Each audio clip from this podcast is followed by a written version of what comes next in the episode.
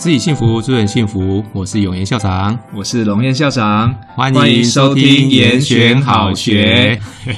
哎，今天我们严选好学的幸福来敲门这个单元，我们今天的特别来宾是台中一中的新任的校长林龙彦林校长。永言校长好，很开心能够在这边来跟大家一起谈谈。回到你服务了十八年的地方哈，是回到这边的心情怎么样？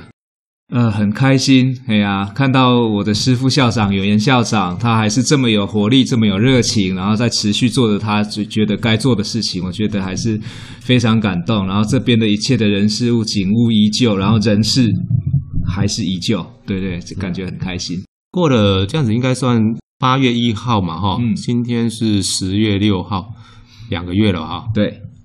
好，这两个月应该有很多的心情故事可以跟我们分享吧，对不对？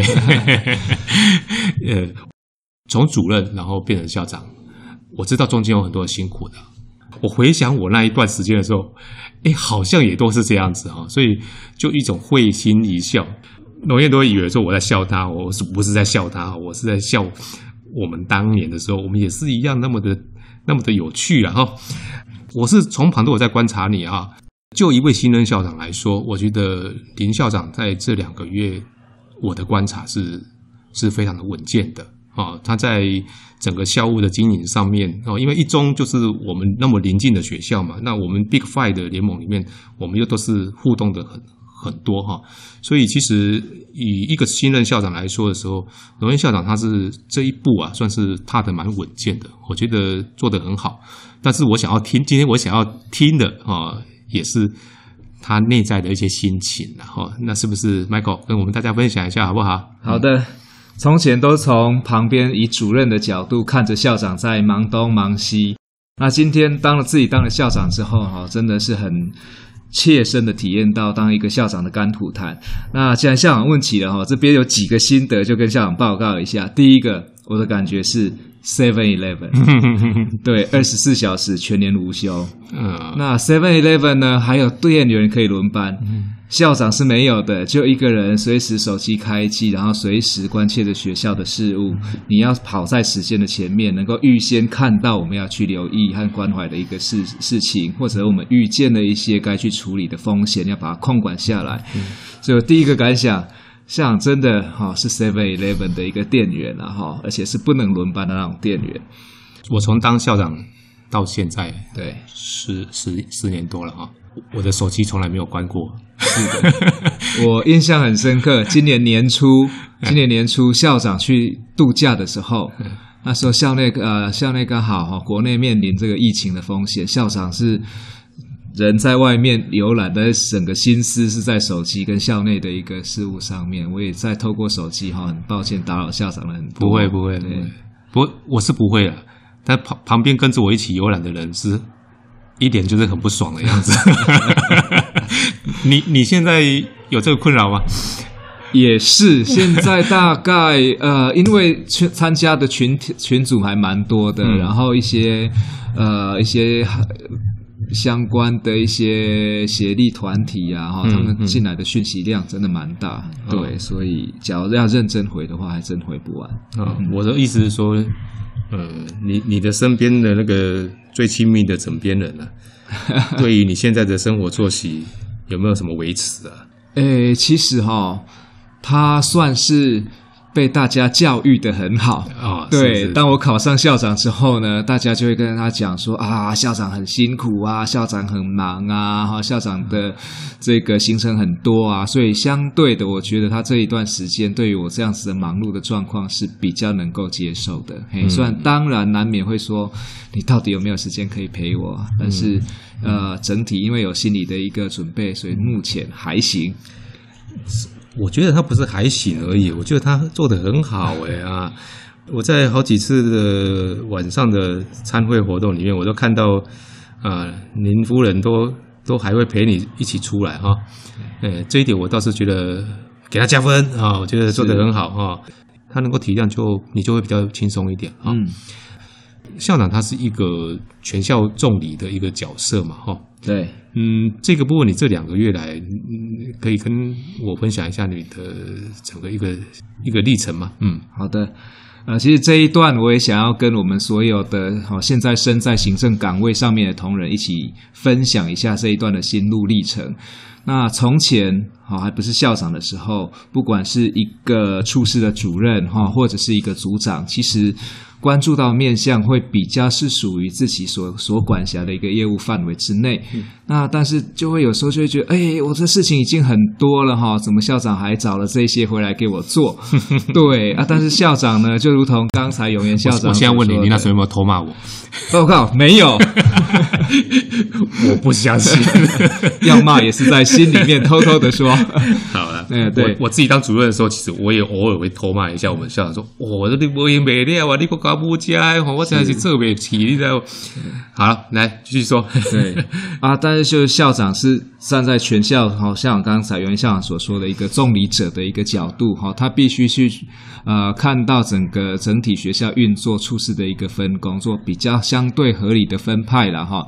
那因为大家是比较处于自己的一个处事本位，会比较知道自己很忙，可是别人在忙，其实也同时是在忙的哈。所以，呃，第一个就是哦，原来这样子的一个任务和资源的分配，常常背后是有它的一个缘由在的。这一点是想要跟我们呃现在在岗位上面的行政同仁们一起分享，大家一起努力。嘿，我我常常有些时候讲说，学校里面哦，谁最急？我说急就是说，对于这个学校的那个什么使命感啊，发展的迫切性啊，哈、嗯。但是有些时候我们也要注意了哈。这个部分我倒是从各位伙伴的身上，我也学到一些东西哈。就我我觉得有些时候我们校长，我们当校长都会稍微比较急一点。是，我也有这个毛病啊。哦啊，但是这个急基本上是是为了学校。对啊，有些时候也的确是不得不急了哈。有些时候你看哇，旁边的学校人家都做了什么，都做了什么。哦，但是有些时候，我们的伙伴他现在没有办法做到这个时候，我我觉得我们还是要有耐心等他，或者是协助他了哈，而不是说去苛责他。嗯，我觉得这样子你苛责也没有用啊，他也不会突然间就变好。哎，其实就刚才像讲的，我觉得像说的，我我也非常的能够感同身受，就是说最急的常常是校长，真的要那个要按耐住那种性急。对，因为其实要信任伙伴。对，当你对伙伴有信心的时候，我知道这位主任是愿意做事的。然后，只不过每个人都被自己线下的现啊现在哈所正在忙碌的事情暂时给淹没了。但是那一件事情，我在想他迟早会做好。对，所以确实第一个就是耐性真的很重要。说不定我们那时候家里面也有一件事情正在忙，也是也是有可能的啦，对不对？所以，所以还是大家互相体谅一下。嗯。好，那我觉得印象另外一个印象比较深刻的就是，校长其实已经成为半个公众人物啊，所以相对应真的要拿出对得起这个角色的一个道德高位来。所以刚才校长讲的，开车不喝酒，酒后不开车，嗯，好，这个是很重要的，很最基本的。其实不是半个公众人物，诶，是整个，是整个。你现在还会穿穿短裤下去倒垃圾吗？不敢。哎，你越是想说，应该不会有人遇见你啊，是的，就真的会有人叫你，没错，没错，对不对？对，哦、我才新任两个月哈，认识的人相对没那么多，相信有些校长会有更深刻的体会。不是，我跟你讲，你们的学生哦，人数比较多一点嘛，对，你不可能记得每一个学生吧？没错，但是学生应该都知道你是校长，是的，对不对？对，哦、两个月的校长有没有什么会有感到压力吗？诶，我想这两个月我还是结论一下好了，然后其实大家都说校长在这个在现在的教育环境里面哈是高压力、高风险的行业。所有的决策都是委员会做，最后的一个盖章负责都是校长。那其中的一个压力可想而知。那么很多一个推广事项，只要做不好，就和校长的考考绩挂钩。那所以确实也是高风险。那一般来说，高压力、高风险就会有高报酬，好，就好像银行抢匪，哦啊。可是，嗯，当校长有这么高的压力、这么大的风险的话，那有没有高报酬呢？那我必须说。假如从金钱的角度上面来衡量的话，是一点都划不来。这样的报酬其实是，呃，我觉得是没有很对等的。但是要从另外一个角度来看的话，就是说站在校长的这个位置上面，你可以发挥的影响力会更大。嗯，那你可以去落实你的一些教育的一个想法。嗯，那其实我觉得，呃，就像另外一位。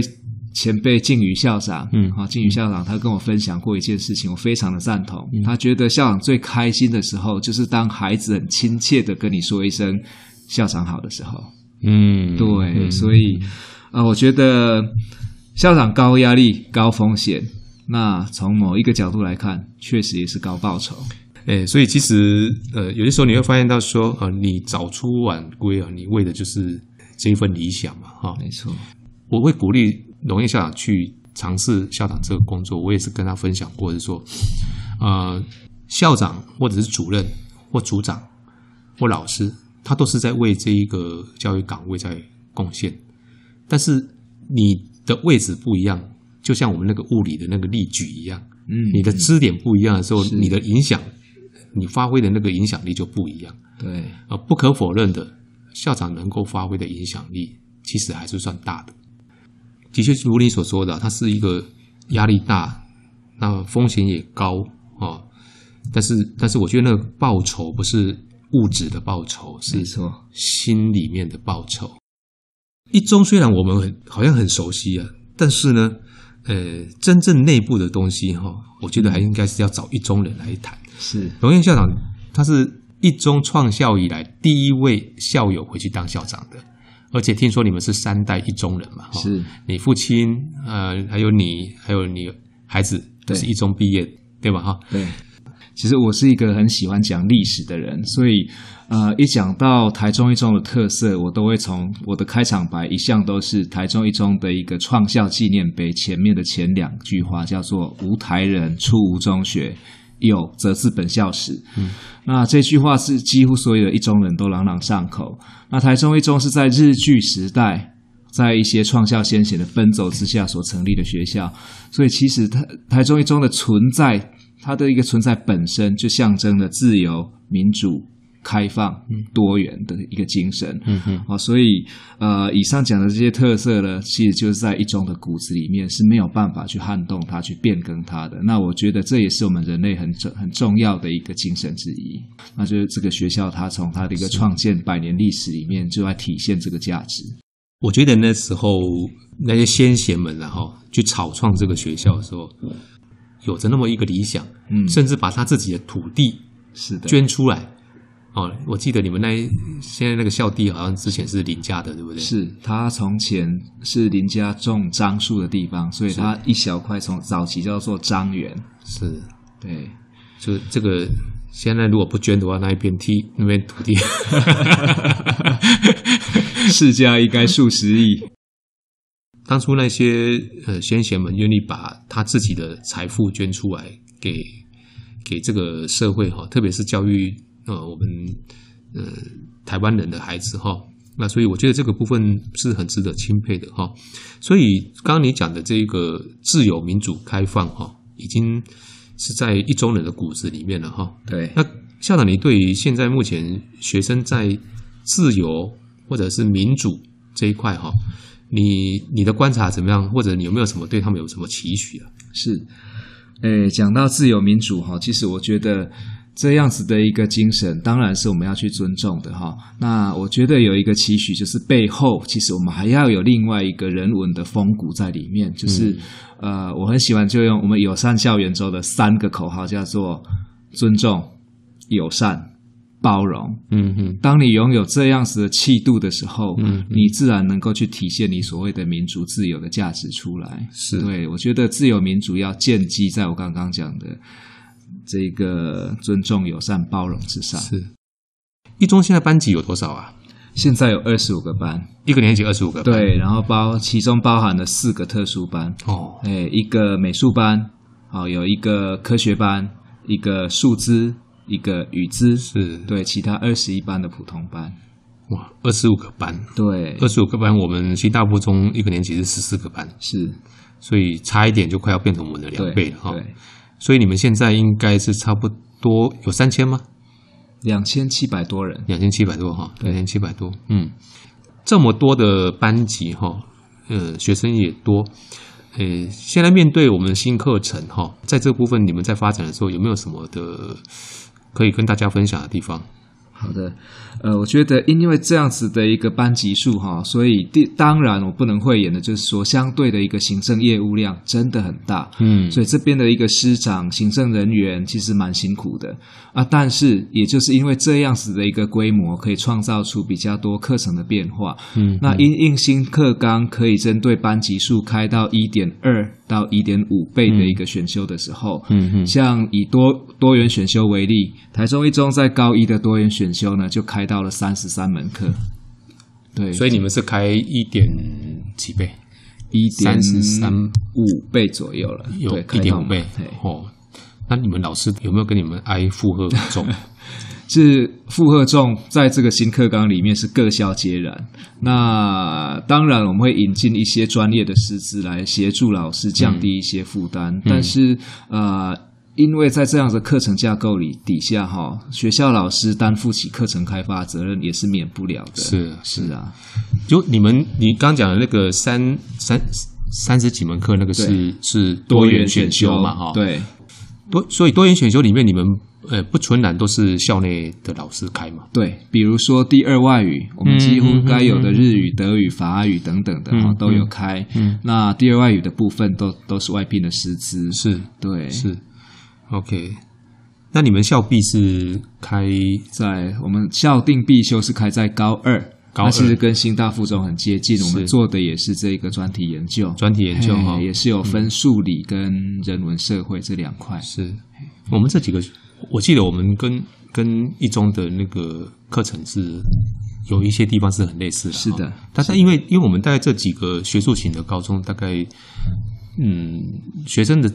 的属性很接近，是。所以其实我印象中，呃，一中也好，女中也好，嗯，好，或文华二中，好像大家的开课的取向都不会有太大的差别，有一些的地方不一样，但是大致上是差不多了哈。对，嗯，好，一中的校友，你们现在是今年应该是第几年了？呃，一百，我们满一百零五年，要迈向一百零六年。已经要迈向一百零六了。我记得那时候木柱校长的时候，才刚做那个创校百百周年的一个纪念，对不对？我现在已经快要一百零六了。哇，那这这这一百多年哈，我我知道你们的校友是非常的多哈。呃，这个部分是一中现在目前比新大附中，呃，算是一个我觉得是一个蛮值得我们学习的地方哈，就是呃。因为校学校历史长，所以他的校友也很多哈。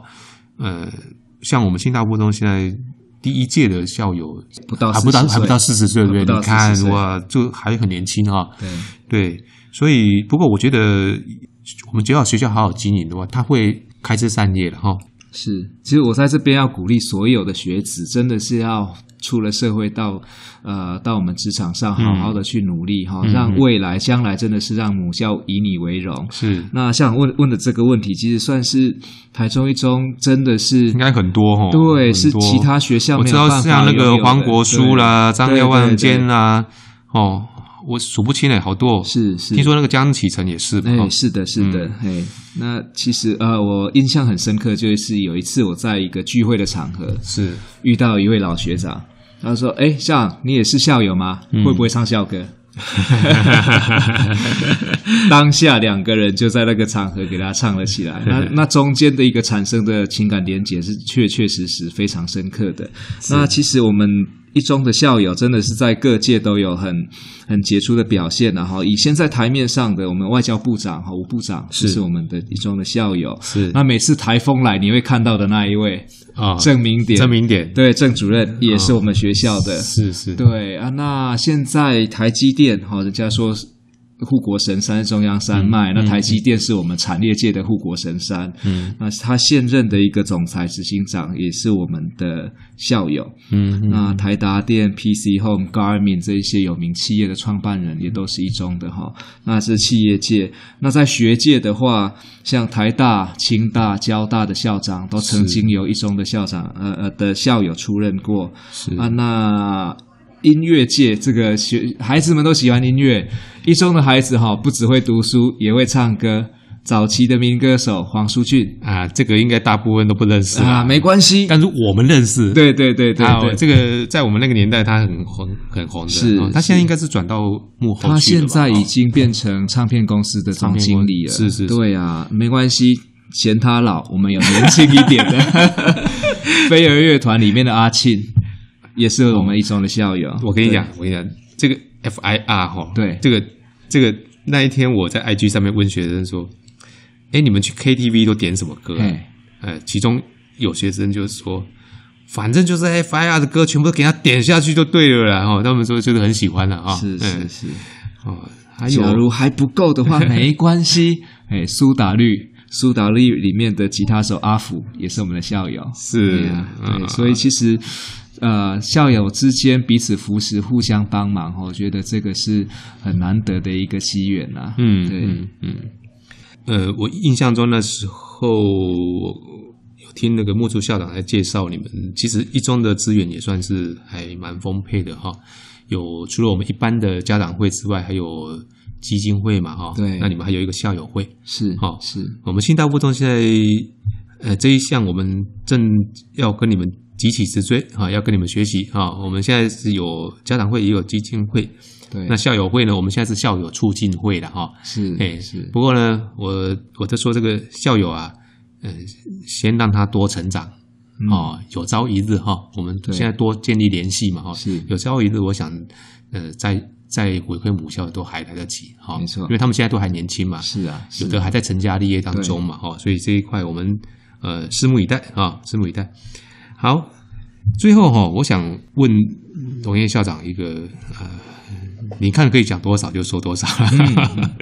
呃、嗯，一中人哦，呃，我我每一次在那个外面都看到你们有一些有一件那个 T 恤，就是写豪情一中人，对不对？对，你豪情哦，豪情就有壮志嘛，哦，对对，所以一般我们说有豪情，你就会去呃，对于现在的这个不管是体制也好，或者是人也好，你会有一个。标准在那个地方，所以你就会去挑战它，对不对？是是。所以听说哈，听说在一中所有人都会受到挑战。对，这个部分是不是可以请那个 Michael 跟我们分享一下？哈，好啊，好啊，就这样。我一开始在讲到一中的特色有没有？我就从那一个创校纪念碑开始切入，所以就说我们一中的一个最骨子里面的核心理念，其实就是自由、民主、开放、多元。嗯那在这样子的氛围里面，彼此互相的一个讨论，然后呃创造性的批判，哦，都是很有可能发生的。嗯、所以确实，就像校长所说的，嗯、每一个人都会受到挑战。嗯，你刚刚讲一个词，我觉得很喜欢，创造性的批判。对，哦，不是破坏性的批判。对对，嗯、哦，创造性的批判。嗯，对。所以，所以这个批判，这个批判，嗯，也不是单纯的批评。或者是攻击，对不对？是，它是一种我们就是应该是比较接近我们在教育里面所说的那种所谓的批判性思考。对，啊，对对，就是你们英文要怎么说？critical thinking。对，critical thinking，对不对？对，就是说它是一种不盲从、不附和，你有自己的一个评断逻辑规准，但是你又能够兼采一些的各种的想法的。哦，你要去倾听嘛，哈，再去把它做一个综合，哈。所以学生会被挑战吗？当然会，老师随时都在挑战学生。比如说呢，考的考的很难，把你们考电爆，对不对？对对对对。高一的学生呢，他在新生训练的第一天，我就跟他们讲，啊、要有心理准备。是对，在高在国中的时候，你都是前三名，但是到了一中来，你就要有心理准备，就还是会有第一名跟第三十五名。对，所以变成这个这个在我们这几个 Big Five 这几个学校哦，都碰到同样的问题。你以前在这个地方的时候，应该也知道，我们每一次第一次第一次下下下下礼拜又要断考了，对不对？对，好，第一次段考完之后，我们大概就要去稍微做一点心理辅导，对不对？是。哎呀，不是你不够好啊，反正就像你刚才你说的嘛，你们一般我们现在一个班级是三十五个嘛，嗯，你有第一名，一定有第三十五名嘛，对，啊，但是我就一直跟孩子说哈。就是不是你不够好，也许当然也有可能，就是你这一次根本没有好好准备啊，你太轻忽了，嗯。啊，那当然也有可能是你们你也做的不错但是你可能就是在某些点上面没有没有抓到啊。有些时候常讲说，小孩子的那个心理强韧度哦，事实上是没有呃大人坚强的。不过大人一开始也是一样嘛哈，但是我们是经过一再的磨练，一再磨练，就是你被风吹雨打之后，你就变得比较强韧了嘛哈。是，但是小孩子他就是会觉得说，信心就会被受到影响。对啊，所以这个部分其实我们也要鼓励孩子说，你真的不要妄自菲薄了。是，所以呃。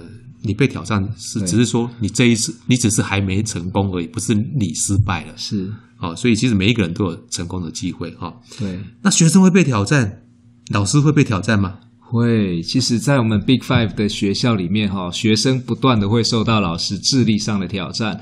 那但是就因为我们有这么优秀的学生，嗯，所以老师也会不断的受到挑战。老师受到的挑战，通常我的归纳会来自两个方面。嗯，第一个学术上面，嗯嗯。我们这种成这种 Big Five 学校的孩子所提出的问题，不会单纯的就是书面上书里面所字面上呈现出来的问题，经常是经过他们思索咀嚼后当真有的疑问，那这个回答的难度就高了。嗯，所以老师受到的一个学术上挑战，其实也是很深的。所以老师也不能够，大概也不能够再用以前，然后我们在对待。国中或国小的学生说：“啊、呃，比如说我们大人最常讲说，你长大就会知道。但是我通常来讲，我长大之后大部分都不知道哦。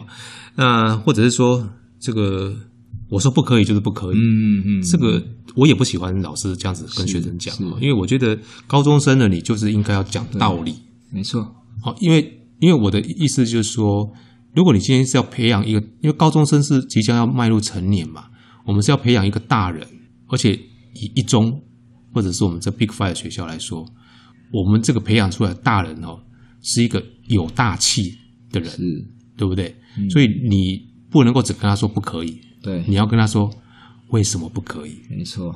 然后有些时候也要跟他谈现实的事情嘛，就是现实上我现在就是不行，没有办法做到。你跟他坦诚，我的经验就是，当你很坦诚的跟孩子讲这些。你的所谓的 thinking 的过程的时候，其实他能够理解的，是他不一定要达到他的他的想要。对，比如说有些东西你现在有为难，你做不到，你还是可以跟他说。是，当然如果不行的话，你跟他讲了之后，他他也能够理解了。哦，当然也有可能有有些会悻悻然的离去了哈。但是我觉得至少他会觉得我们尊重他嘛。嗯，我想一中孩子应该。更需要这样子去对待，是没错。像其实把我们老师哈会受到第二个挑战。已经差不多做很清楚的叙述，就是在第二个挑战，除了学术上面的挑战，第二个就是他们跟他们沟通和管教上面的一个挑战，管教辅导的挑战。他们会不断的挑战你，因为他们具备很高强的一个思维的能力，所以你脚还是要用权威，或者说你这个拿回去背起来就好了。嗯，他们是没有办法接受的。对，所以老师一定要能够提出自己的一套的一个想法和背后的一个价值观来，那才能去说服孩子。孩子是。顺顺从他的一个想法，然后顺从他的带领，这样子。是对，这是老师会受到的挑战。我们校长也会受到挑战。啊，当然，而且挑战你的不止学生嘛，哈，还有老师嘛。比如说，我们刚刚讲的是说，刚才这个是我们两个都有一个共同的想法，就觉得说，人不管你是校长、老师、学生也好，我们应该是要平等沟通的嘛，在真理面前，每一个人都是平等的。嗯。对吧？我我我一直笃信这个事情，就是说校长的真理没有比老师的真理更高贵啊，老师的真理也未必会比学生的真理更高贵啊，因为真理只有一，只有越辩越明。嗯，所以你还记得我们新大国中的图像里面第一个叫唯学求真，是唯学求真，就是你所有东西要回到真理的上面去谈，但是也别忘了就是做人求善。嗯，对，不能够什么得理不饶人，是。哦，所以其实我觉得，就刚你说的嘛，要什么尊重、友善、友善、包容。其实我觉得这个道理都是一样的。嗯，就是即便你今天是对的，你也你也不能够用一种很狂傲的方式，然后去追着人家。嗯，这个我觉得都是稍微可以再柔软一点。哦，不过我觉得，然后我觉得我们老师也需要成长了。我讲的老师的包含我们自己校长都是一样，是就是慢慢的我们这种观念要要与时俱进，就是说，呃，要要去跟年轻人多沟通哦。但是我还是要讲一点，就是我讲的跟年轻人沟通不是顺着年轻人，好、哦，我相信所有的学校的校长或老师们，就如同我们刚刚我们两位在谈的，其实我们都是有心会去跟着这个时代走。嗯，没错。但是每一个学校做法不太一样。是，我是认为真的教育部不用去做太多过度框框架架的限制。是啊，我觉得那样子不是一个聪明的方式。对，好，对。其实经营一中是很不容易的了哈。那龙彦最后，我想邀请你哈，是不是也请龙彦跟我们新大附中的孩子，呃，这个你服务十八年的学校啊，就现在我们在在校的还有一些是你教过的嘛哈。对，啊。跟他们说一说幸福，祝他们幸福的一些的勉励话，好不好？啊，好，呃，新大附中的同学们，大家好，很开心今天有这个机会回到这一边，回到我的娘家来跟大家讲讲话。那我想要跟孩子们讲的就是说，你们身上拥有着无限的潜力，请你努力的把它实现出来。那也不止在学校，那就像我们刚才在前面所谈的，当你未来成为校友之后。你要能够去回馈社会，最后期待你们能够贡献母校，成为我们以你为骄傲的、以你为荣的新富人。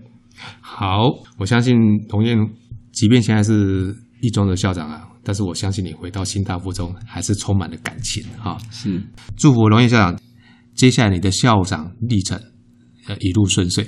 好，啊，再次感谢你今天接受我们的访问。谢谢永言校长。好，那我们今天节目呢，就为各位聊到这里。啊，感谢农业校长的莅临哈，也谢谢大家收听田轩好学，下次见，再见。